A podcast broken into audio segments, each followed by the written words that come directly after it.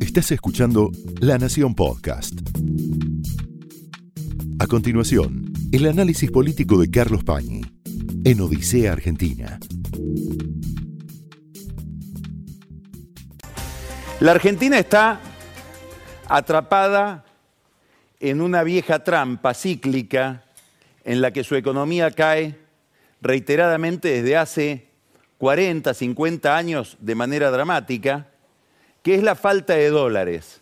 Es decir, el problema de no producir los dólares que se necesitan para el nivel de vida que queremos mantener y, por otra parte, una gran fuga del peso por el deterioro de la moneda, por ser un país sin moneda, una moneda carcomida por la inflación que hace que la gente busque refugio en el dólar. La falta de dólares es el tema central del gobierno, es un determinante principal del destino, inclusive del destino electoral, relativamente, como vamos a ver hoy, del frente de todos. Este problema de la falta de dólares nos va a vincular ahora con algunos fenómenos globales, con algunos fenómenos de época que tienen no necesariamente una vinculación directa con la vida doméstica argentina. El primero de esos fenómenos es la rareza del clima que estamos viviendo en estas horas. Vamos a ver unos mapas que tomamos siempre del Servicio Meteorológico Nacional. Este primer mapa es un mapa de temperaturas de hoy. Fíjese esto, todavía no estamos en diciembre, 34 grados, 33 grados, 34 grados, prácticamente todo el país en el centro productivo tomado por temperaturas altísimas. En el sur de la provincia de Santa Fe, 34 grados.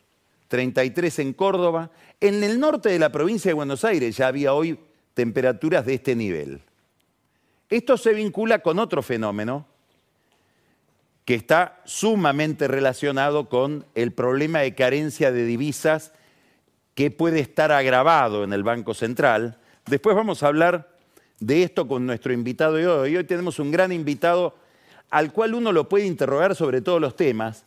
Es José Claudio Escribano, que es una figura central del diario La Nación y ha sido el autor intelectual de ese diario durante décadas y además está muy vinculado por ese desempeño profesional y otras actividades al mundo del campo. Vamos a ver estos mapas. Este mapa es de la semana pasada, del lunes pasado. Es el agua disponible en la capa del campo que se puede arar. Va desde el colorado intenso, donde hay más sequía, hasta el azul, de zonas prácticamente inundables. Fíjese que es un mapa que bordea el amarillo, el naranja, zonas verde intenso donde hay mucha agua o mucha humedad. Esto es hoy. Mire cómo viró al Colorado prácticamente todo el país.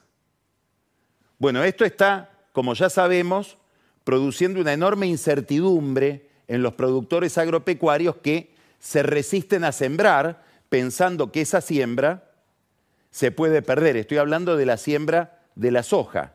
Pueden sembrar y perder eso que sembraron porque no hay cosecha debido a que no hay agua. Y amenaza también la cebada, amenaza el maíz. Hoy la siembra es prácticamente el 25% de lo que se sembró el año pasado a esta altura del año. Bueno, el gobierno está mirando esto con suma preocupación porque a pesar de la animadversión que el kirchnerismo le tiene por mil razones al campo, nunca como ahora la Argentina y un proyecto político depende del campo. Tanto que, vamos a ponerlo en términos de Máximo Kirchner, irónicamente, Massa volvió a arrodillar al país delante del, del sector agropecuario, ofreciendo de nuevo un dólar especial para aquellos que por razones de precio no se ven tentados a liquidar la producción que tienen retenida. El llamado dólar soja en el sector de la producción agropecuaria, pero sobre todo las grandes cerealeras, es decir, las grandes comercializadoras de granos, creen que cuando Massa piensa que con este nuevo dólar va a tener aproximadamente 2.000, 2.500 millones de dólares más disponibles en el Banco Central, está en lo cierto. Claro, esto es pan para hoy y hambre para mañana y además genera un segundo problema. Para comprar esos dólares hay que emitir pesos y reabsorberlos con tasas de interés exorbitantes. Y un problema importantísimo que tiene el gobierno y Sergio Massa en su política económica es justamente la escandalosa deuda en pesos, un caudal insoportable de deuda en pesos que ya los que tienen esos papeles en pesos empiezan a decir no quiero renovar. Hoy hubo una licitación. La renovación fue del 84%, no llegó al 100%. Y eso que hubo muchos llamados para que las compañías de seguro, los bancos, los fondos de inversión, que son las instituciones que tienen esos títulos en pesos, los renueven. Y hubo además una extraordinaria colaboración de los organismos del Estado que también tienen, sobre todo el ANSES, ese tipo de papeles que el gobierno quiere renovar cada vez con más dificultad y con tasas más peligrosas. Claro, la idea de emitir un nuevo dólar, ofrecer un nuevo dólar, como el dólar soja, al mercado le hace pensar que entonces el riesgo devaluatorio cae. Y uno de los grandes ofrecimientos que le hace el gobierno al mercado es un dólar ligado, un, perdón, un bono en pesos ligado al precio del dólar, y como la perspectiva de una devaluación disminuye, también disminuye el interés por ese tipo de papeles, que es lo que pasó hoy en el mercado. ¿Qué interesa de todo esto? Que a partir de enero los vencimientos de deudas que va a tener que afrontar Massa son mínimo un billón, un billón, billón en español, ¿eh? millón de millones, de pesos por mes, con vencimientos extraordinarios hacia julio creo que es de 1.8 billones. Bueno, este es el gobierno del desendeudamiento, según la mitología de Cristina Kirchner, o debería serlo. Ahora, la desesperación por conseguir dólares hace que el gobierno realice con urgencia un par de operaciones muy importantes que tienen todo que ver con el alineamiento internacional de la Argentina, con el alineamiento geopolítico de la Argentina, con su lugar en el mundo. Me voy a referir a la primera. Massa está buscando desesperadamente a través de la ENACOM, en la que tiene enorme influencia porque el presidente de la ENACOM le responde a él, Claudio Ambrosini, licitar un nuevo servicio o, una, nuevas frecuencias para las telecomunicaciones, el denominado 5G. Todos nosotros nos manejamos con un sistema que es el 4G. El 5G usa frecuencias de más alta intensidad que permiten mayor circulación de datos. Es más fácil bajar grandes volúmenes de datos. Esto produce algo muy importante para entender de qué estamos hablando son bandas, son frecuencias que no solamente habilitan el uso de telefonía, sino que ya permiten dar saltos hacia otro tipo de utilización de las frecuencias y del sistema tecnológico. Por ejemplo, inteligencia artificial, robótica, lo que se llama Internet de las Cosas, y por este camino llegamos al aparato de defensa, es decir, a través de la frecuencia 5G se puede o se utilizan para, por ejemplo, orientar o proveer de tecnología a la dirección de los misiles, a todo el sistema de, telecomunicaciones bélico, militar, ejército, barcos, etc. Por lo tanto, licitar tal o cual sistema de 5G ofrecérselo a tal o cual tecnología de tal o cual país, ya empieza a ser una cuestión de alineamiento geopolítico en materia de defensa. Massa calcula que con esta licitación que quiere hacer de urgencia, va a conseguir aproximadamente 1.200 millones de dólares. Claro, para hacer esta licitación tiene que modificar un decreto del propio Alberto Fernández, usted lo debe recordar, es el decreto por el cual Alberto Fernández, para demostrarle a Cristina Kirchner que él podía hacer frente al grupo Clarín todo lo duro que ella pretendía, estableció que el precio de las telecomunicaciones es una tarifa regulada por el Estado. Una vez que se convirtió la tarifa en precio, el estímulo a invertir en ese, sector, que es en todo el mundo el sector, uno de los sectores más dinámicos de la economía, ese interés se retrae muchísimo. Por lo tanto, antes de llamar a las empresas a invertir en la nueva tecnología 5G, el gobierno va a tener que corregir, va a tener que ir sobre sus pasos y Alberto Fernández le tendrá que demostrar a Cristina Kirchner que no era tan duro con Clarín y en general con el sector de telecomunicaciones como le había prometido ser. Es decir, van a tener que dar de baja o corregir ese decreto 690, que por otra parte no está vigente porque la justicia le dio a las empresas afectadas una cantidad de cautelares que hoy están en discusión en la Corte. ¿Cuál es el tema sensible acá? Que según se redacten los pliegos, según se dispongan determinadas palabras o no, según se hable de sistemas abiertos o no, en la licitación se habilita el uso de tecnologías de origen chino, sobre todo una que está ligada al gran productor, el líder mundial de este tipo de tecnología de comunicaciones, que es Huawei, la gran empresa china que está en competencia con empresas como Ericsson, como Nokia, que es finlandesa, también con otras empresas chinas, como vamos a ver ahora. Entonces, acá hay un tema crucial. ¿Por qué? Porque el gobierno de Estados Unidos le ha venido sugiriendo al gobierno argentino y sobre todo a Sergio Massa, que es el que se está encargando de esta licitación, que preferiría, por un problema de alineamiento internacional en materia sobre todo de defensa, que la Argentina no adopte este tipo de tecnología, que por otra parte, volvemos a Clarín, es la tecnología que compró para su sistema de telecomunicaciones el grupo Clarín, que es dueño de Telecom. Hay países que ya siguieron esta orientación de Estados Unidos. Australia ha rechazado las ofertas de Huawei. Canadá, que además tuvo un conflicto, se notó ahora en el G20, donde hubo un altercado entre Xi Jinping y el primer ministro canadiense por un antecedente que es que pusieron presa en Canadá a la hija del titular de Huawei y esto generó un incidente que está en internet entre Xi Jinping y Trudeau. Nueva Zelanda tampoco le cerró las, puertas a esta empresa china. Lo mismo sucedió con Suecia, que bueno, que tiene una empresa Ericsson propia muy importante en el desarrollo de esta tecnología.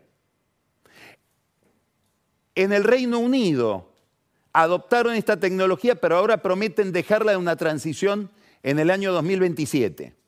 Y en Japón que son vecinos de China, no dicen que no, pero hacen saber a la japonesa que los chinos de Huawei no son bienvenidos. Hay otros países, países en vías de desarrollo, que sí están adoptando esta tecnología. Entre ellos están Turquía, Sudáfrica, Arabia Saudita. Brasil se iba a aprender en esto y finalmente dijo que no y habrá que ver qué hace Lula, porque esto que estoy diciendo ahora tiene que ver con el gobierno de Bolsonaro. Claro, las restricciones están produciendo un impacto en, la competencia internacional de este negocio, que es uno de los grandes negocios del mundo. Vamos a ver una tabla publicada por The Economist. Estas son las empresas que compiten en esta tecnología. Estamos hablando de, de uno de los negocios más importantes del planeta. Esta es la venta de equipos de telecomunicaciones. Va Huawei a la cabeza, pero miren qué caída que ha tenido en los últimos dos años, justamente por las restricciones que le impuso Estados Unidos. Nokia que cae, Ericsson que se levanta. ZTE, fíjense cómo evoluciona, es otra empresa china. Quiere decir que hay dos empresas chinas liderando este negocio. Este es un enorme problema para los Estados Unidos. Daría la impresión de que en algún momento se distrajeron. Y uno de los temas del mundo de la tecnología es que los chinos han picado en punta. Pero ahora vamos a hablar de algunos detalles que ponen matices en, en este éxito. Cisco cae, Samsung, coreana, se mantiene. Bueno, de lo que quería, lo que quería señalar es esta caída, que tiene que ver con estos problemas que enfrenta Huawei de expansión internacional y que lo lleva a meterse en negocios que no tienen que ver con la defensa, que no tienen que ver con la telefonía, por ejemplo, provisión de servicios al campo, tecnologías para una irrigación más inteligente, para la fertilización más inteligente. Ahí se está volcando esta empresa china. Hay cosas que son interesantes.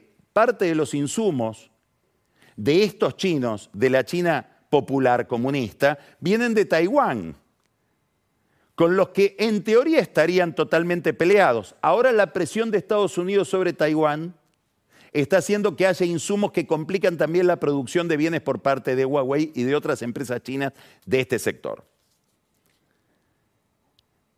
Hay que sacarse el sombrero frente al gran poder de lobbying que tienen los chinos de Huawei.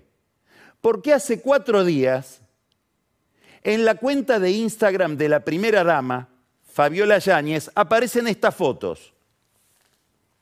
Y ella agradece que tuvo un encuentro con las autoridades de Huawei móvil de Argentina en medio del diseño de los pliegos de licitación, en donde conversamos sobre las acciones que desarrollamos juntos con la Fundación del Banco Nación Argentina, que ella lidera, Acá hay algo muy interesante en pos de fomentar la educación en ciencia y las comunicaciones en Argentina, es decir, el negocio de la empresa. Y hay otra cosa interesante.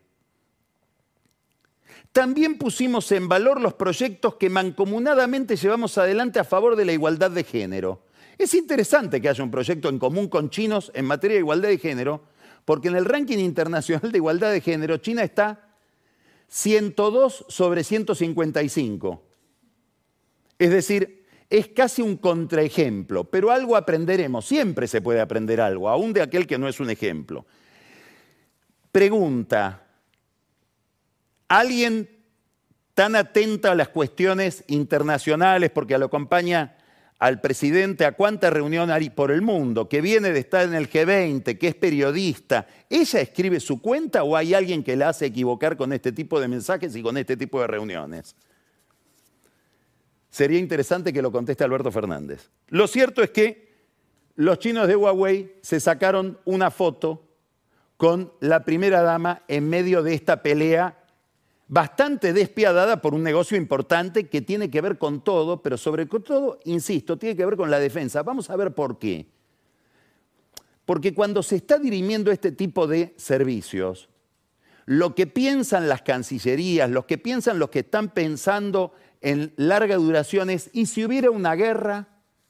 Si hubiera una guerra, por ejemplo, entre Japón y China, o una guerra entre Estados Unidos y China, ¿qué tecnología tendrían de telecomunicaciones, militar, etcétera, los países como Brasil o como Argentina que alimentan a China? Es decir, puesto en términos de ese Japón o de ese Estados Unidos, eventualmente una guerra, que alimentan a mi enemigo. Eso es lo que está en discusión acá. Esto tiene que ver, tiene todo que ver con otra novedad que se produjo en las últimas horas y que también está ligada a la falta de dólares por parte del Banco Central. Y es que, en teoría, el gobierno chino amplió la disponibilidad de dólares que están en el Banco Central, la disponibilidad de yuanes, perdón, para operar en el mercado, hay 5 mil millones de dólares en yuanes en una operación de canje de monedas. Hasta ahora se podían usar 400 millones de dólares de esas reservas.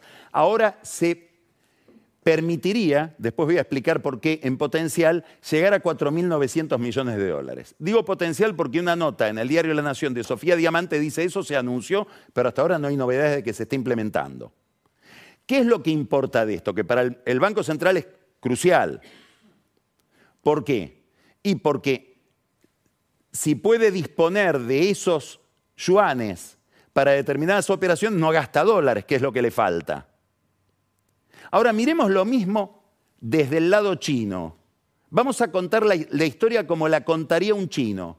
La contaría de esta manera. Hace aproximadamente tres semanas, China le dijo al Banco Central argentino que el comercio bilateral prefería hacerlo en yuanes, en un gesto pasablemente agresivo hacia los Estados Unidos. Y la Argentina dijo que sí por este problema de reservas. ¿A dónde estoy yendo? A que en el tema del swap de monedas y la disponibilidad de yuanes que tiene el Banco Central, también hay un tema de alineamiento geopolítico de la Argentina en algo que no es lo mismo que la Guerra Fría, pero que es un tipo de enfrentamiento internacional que requiere, va requiriendo cada vez más alineamientos.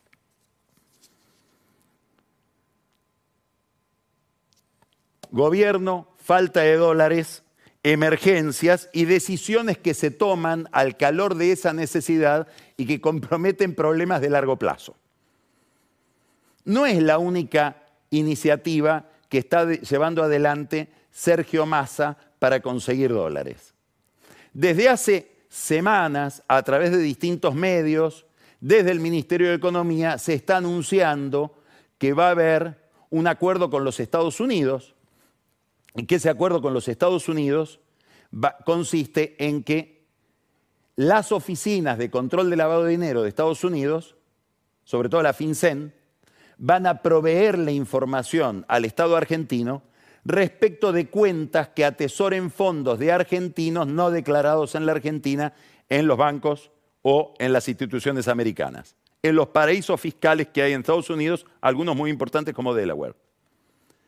Hay que decir que Estados Unidos es uno de los países más tolerantes con ese tipo de fondos no declarados.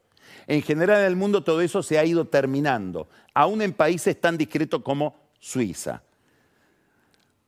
Muy bien, esta noticia, que nunca se concreta finalmente, es para inducir a los que tienen esos fondos a que se asusten y los blanqueen alimentando las reservas del Banco Central. Pero aparentemente los Estados Unidos no darían ese paso sin pedir algo a cambio. Y eso a cambio es que la Argentina adopte un sistema más estricto de ley, de regulación del problema del lavado de dinero.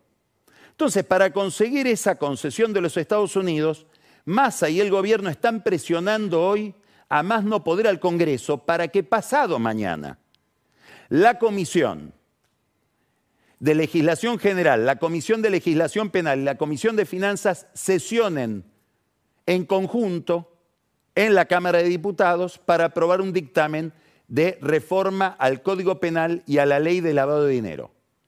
Adoptando criterios que habría que preguntar en el Instituto Patria si son todo lo agradables que deberían ser para gente envuelta en la bandera de la soberanía nacional y de la soberanía financiera como Cristina Kirchner. ¿Cuáles son estas reformas? Uno, van a estar sometidos a los controles de lavado de dinero las monedas virtuales, es decir, las criptomonedas. Deben ser informadas. Dos, muy importante, se incorpora a los abogados entre los sujetos obligados a dar aviso cuando ven determinado tipo de operación o realizan determinado tipo de operación ligados a eventualmente a cuestiones que puedan tener que ver con lavado de activos. Le dan mayor poder a la UIF. Más aún, le garantizan a la UIF la posibilidad de ser querellante, facultad que la UIF resignó en causas que tienen que ver con Cristina Kirchner. Todo esto debe ser aprobado pronto hay una discusión en este momento entre el Frente de Todos y Juntos por el Cambio. Debo aclarar que el proyecto de ley de reforma es anterior a estas presiones y a estas necesidades de masa, pero se aceleran justamente en razón de estas urgencias. Y también se justifica porque el año que viene el Grupo de Acción Financiera Internacional, que es el grupo multinacional que controla la calidad de los países en materia de lavado de dinero y de transparencia de sus operaciones financieras, va a examinar a la Argentina. Probablemente la Argentina no salga bien parada más allá de esta reforma legislativa, porque el problema que tiene la Argentina es un problema de lo que se conoce como efectividad. Podemos tener la ley que sea, pero en muy pocas sanciones, se conocen muy pocas condenas por lavado de dinero. Es decir, lo que falla es la institucionalidad, no solamente la legislación. Todo esto, tanto el dólar soja, las relaciones con el campo, la licitación del 5G, con un alineamiento internacional complejo, esta ley que hay que sacar de urgencia para que Estados Unidos empiece a brindar información sobre tendencias de activos no declarados en el exterior, todo está ligado a que Massa necesita dólares ya. Él apuesta a conseguirlos y apuesta mediante el plan que está llevando adelante, que es de un ajuste fiscal y monetario bastante severo, a en el mes de marzo, abril, bajar la inflación a una cifra que sea menor de 4% al mes. Algo que empiece con 3. 3,1, 3,5, 3,9 con 3. Ese es el objetivo político que se planteó. Y algunos amigos de él les dice que si él lograra ese objetivo, empezaría a hablar de su candidatura presidencial dentro del Frente de Todos en ese momento. Sabiendo que le está ofreciendo al, al barco de náufragos una especie de tabla de salvación muy provisoria, pero que les permitiría llegar a puerto sin hundirse. Lo curioso es que también Alberto Fernández se siente avalado por esta supuesta, imaginaria, hipotética mejora de la economía que todavía no vemos. Los niveles de inflación son del 100% y la recesión empieza a pegar fuerte justamente por la falta de dólares. Y él también espera volver a postularse, algo que irrita mucho a Cristina Kirchner, pero una confianza que Alberto Fernández recuperó desde que tuvo su problema de salud, la gastritis eh, sangrante, porque cree que con ese problema mejoró su imagen. Lo curioso es que el kirchnerismo tiene, sigue teniendo una candidata determinante con un problema enorme, es Cristina Kirchner es la más apreciada dentro del grupo, pero fuera del grupo tiene tanto repudio que no pasaría un balotaje. Y ahí está el dilema del el oficialismo hoy. Cristina Kirchner obviamente se vería en un problema, igual que se vería en un problema todo el oficialismo si Alberto Fernández decide verdaderamente postularse. Y esto no es solamente una estrategia discursiva para poder llegar a terminar el mandato. ¿Por qué? Porque obligaría a todo el oficialismo a hacer campaña hablando mal del propio presidente. Eso a la larga, al único que le suma es a la oposición. Porque el oficialismo empieza a funcionar como una especie de arrepentido. De arrepentido sospechoso, porque ¿quién va a creer que Cristina Kirchner no tuvo nada que ver con este gobierno al que designó por un tuit un sábado a la mañana?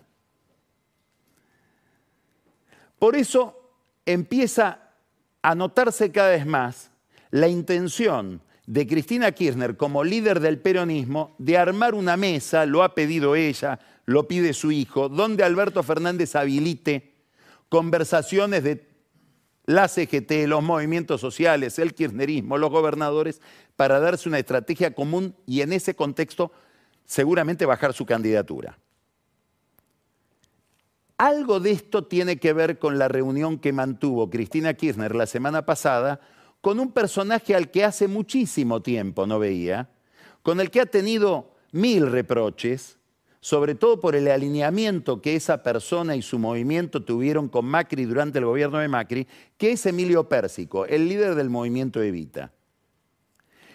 Pérsico y el movimiento Evita y eran hasta ahora uno de los soportes del alicaído problemático liderazgo de Alberto Fernández. Cristina lo tomó para ella, lo mandó llamar, lo recibió. Para preocupación de Fernández, que le preguntó a Pérsico, ¿y por qué fuiste? No, fui porque ella quiere un acuerdo con vos. Y Fernández dice, ¿será que quiere un acuerdo conmigo? ¿O será que Pérsico me está mintiendo para justificar lo que podría ser su deslealtad? En este tipo de tribulaciones y de cavilaciones está el presidente. Es interesante la conducta de Cristina Kirchner como líder porque hace una especie de espejo con la conducta de Mauricio Macri, que ve las necesidades de Horacio Rodríguez Larreta de armar una red de sostén y también le va pinzando eventuales aliados, sobre todo en el radicalismo. Todo esto, estas cuestiones, son anécdotas delante de un proceso electoral y de un panorama electoral que hay que empezar a mirar, no por cuántos votos puede tener cada candidato, hoy es muy prematuro, pero sí por la configuración que va adquiriendo. Entonces quiero que ustedes miren, estas tablas son de Aresco, la consultora de opinión pública de Federico Aurelio, ¿Esto qué es? Es la intención de voto de los consultados por Aresco agrupados por partidos. Este es un cuadro crucial para entender lo que pasa en la política argentina hoy. ¿Por qué? Primero, porque nos demuestra en esta barra celeste que el gobierno es muy malo, pero el peronismo sigue teniendo competitividad. Hay como una disociación entre la evaluación del presidente y la cantidad de gente que dice yo sigo votando al frente de todos. Primera novedad. Pero la gran novedad es esta. Esta barra lila nos muestra el atractivo como grupo político, no como candidato, que tienen ley, expert, etcétera, los denominados libertarios. ¿Esto por qué es importante? porque daría la impresión de que estamos en un proceso político que es la inversa del del 2013-2015. En 2013 y 2015 la gran novedad era que al peronismo se le había desprendido Sergio Massa. La pregunta es, ¿estos votantes vienen de acá o vienen de acá? Muy, probablemente vengan de los dos lados, pero principalmente de acá, es decir, de Juntos por el Cambio. Juntos por el Cambio está ante un problema de disputa de representación de la clase media antikirchnerista. Este es el problema central para entender todo el proceso hasta las elecciones del año que viene. Tiene un aire de familia con lo que pasó en Brasil. La gran novedad en Brasil no es el triunfo o el fracaso de Lula. La gran novedad en Brasil es que la oposición a Lula, que antes se la disputaban entre Bolsonaro y el partido de Fernando Enrique Cardoso, quedó monopolizada por Bolsonaro, por algo más de derecha si ustedes quieren más primitivo. Algo de eso se está insinuando, no digo que está pasando, pero se está insinuando en esta tabla. Vamos a ver otra tabla del mismo Aurelio, que es esta. Estos son los niveles, seguramente votaría, primera columna, podría llegar a votarlo. Segunda columna, esta es lo que se llama el voto blando, aquel que no me vota, pero yo si me, si me moviera muy inteligentemente, si los astros se me alinearan a favor, hasta podría conseguir votos de este que tal vez me votaría. Y este es el que nunca me votaría. Entonces acá tenemos a Rodríguez Larreta que tiene muy poca negatividad y entre seguro y podría tiene 61,4%. Bullrich tiene entre estos dos, pero miren mi ley. Mi, ley tiene un seguro, lo votaría 23%. Bueno, esto refuerza el problema anterior. Esto es un desafío enorme para Juntos por el Cambio. Porque quiere decir que en una paso, la organización de la oferta se dividiría por tres. Pero esta vez no por tres como en el 15 o en el 13, donde Massa le quitaba votos al kirchnerismo. Ahora Milei le estaría quitando votos a Juntos por el Cambio. Entonces esto nos pone frente a otro problema, que es el siguiente. Vamos a ver otro gráfico también de Aurelio. Estas son las preferencias de los votantes respecto de los candidatos de Juntos por el Cambio. no me importa tanto el número de cada uno, lo que me importa es mirar a estos dos. ¿Por qué? porque podría haber una interna entre estos dos, entre Larreta y Bullrich. Es bastante razonable pensar que puede haber esa interna. También podría haber una interna entre los tres, con Macri. También Macri, creo que el sueño de Macri es reemplazar a Bullrich en aquel momento. Vamos a ver si es tan obediente Bullrich. Pero imaginemos a, a los efectos teóricos una pelea entre Larreta y Bullrich. Supongamos que en esa pelea se dicen de todo. Y supongamos, todo es hipótesis, no estoy pronosticando nada, me estoy imaginando un escenario, que pierde Bullrich. El votante desencantado que votó a Bullrich y perdió, ¿va a la reta o va a Milley? En la general, en la primera vuelta. Bueno, este es otro problema que tiene Juntos por el Cambio porque está estudiado de sobra en miles de experiencias. El politólogo Rodrigo Sarazaga tiene un estudio sobre esto en las elecciones internas de municipios de la provincia de Buenos Aires, que cuando hay una interna, el que perdió no necesariamente sigue votando al propio partido, vota a otro. Entonces, ¿hay más afinidad entre Bullrich y Larreta o entre Bullrich, eventualmente Macri y Milei? Milei está jugando con esto, capciosamente, dice, yo los espero.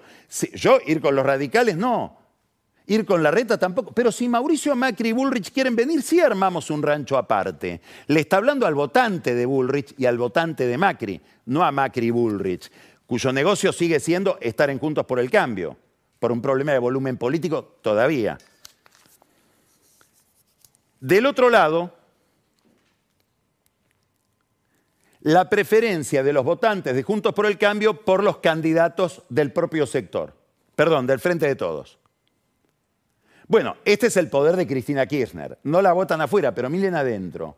Entonces ella está preparándose para manejar la lapicera. Eso es lo que está disponiendo en la escena, en el tablero.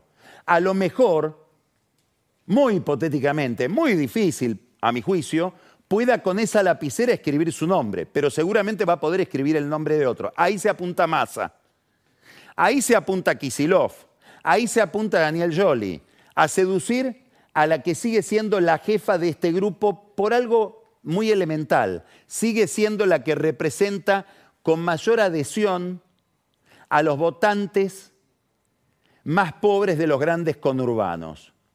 Se podría decir de ella lo que decía Borges en su poema sobre Rosas, un poco espantado, idolátrico amor en el gauchaje.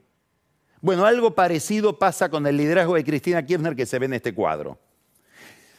Mañana ella tiene que hablar, va a hablar de nuevo, va a hablar ante el tribunal oral que la juzga por lo de vialidad, va a dar una explicación que es para esta gente, para los que la votan. Cuando ella da explicaciones sobre su problema, su peripecia judicial y los temas de corrupción que caracterizaron a su gobierno y sobre todo al de su esposo, no está hablándole al que jamás la votaría, está tratando de dar una explicación creíble para aquel que sí la votaría, más que una explicación, una excusa, un relato. ¿Por qué? Porque ella sabe que para muchas de esas personas, como diría Santiago Kovadlov, Cristina no tiene razón, Cristina es la razón. En esos argumentos, entre esos argumentos, hoy, hoy, ocurrió algo que el kirchnerismo festeja, es un fallo de la provincia de Buenos Aires, de la Cámara de Casación de la provincia de Buenos Aires, es decir, de la justicia provincial, son los jueces Violini, Borinsky y Carral, en un tema que tiene que ver con una causa de los Moyano, en un caso que tiene que ver con un administrador de Independiente, pero que desarrolla toda una doctrina sobre el uso de la figura de asociación ilícita. Porque lo que está discutiendo los abogados de Cristina en el caso Vialidad es si va a haber o no condena por asociación ilícita, lo cual significa una, penalidad mayor. Y ahí esos jueces de la provincia de Buenos Aires sostienen, en el caso que ellos están analizando, que es el caso del gerente de Independiente Héctor Maldonado, de la gestión Moyano en Independiente, que muchas veces la figura de asociación ilícita se usa cuando no hay suficiente prueba como para involucrar a una persona determinada. Probablemente este sea, no sé si el argumento de Cristina Kirchner mañana, pero sí el argumento de sus abogados frente al tribunal. Mientras tanto, sigue enredada la cuestión del Consejo de la Magistratura. Un juez hoy le impide el ingreso a la representación radical en un malentendido. ¿Por qué? Porque el juez dice, no, si son un interbloque, son el mismo partido. La ley vigente, que es la ley que repuso la Corte, declarando constitucional, inconstitucional la que regía hasta hace poco tiempo, no habla de partidos, habla de bloques. Con el criterio del juez Cormick, que impide el ingreso del radicalismo al Consejo de la Magistratura, tendría razón Luis Juez y debería ser juez el representante de la segunda minoría por el Senado y no Doñate como quiere el kirchnerismo. Esto fue el análisis político de Carlos Pañi en Odisea Argentina, un podcast exclusivo de la Nación. Escucha todos los programas de La Nación Podcast en www.lanacion.com.ar. Suscríbete para no perderte ningún episodio. Estamos en Spotify, Apple Podcast, Google Podcast y en tu reproductor de podcast favorito. Seguí escuchando La Nación Podcast.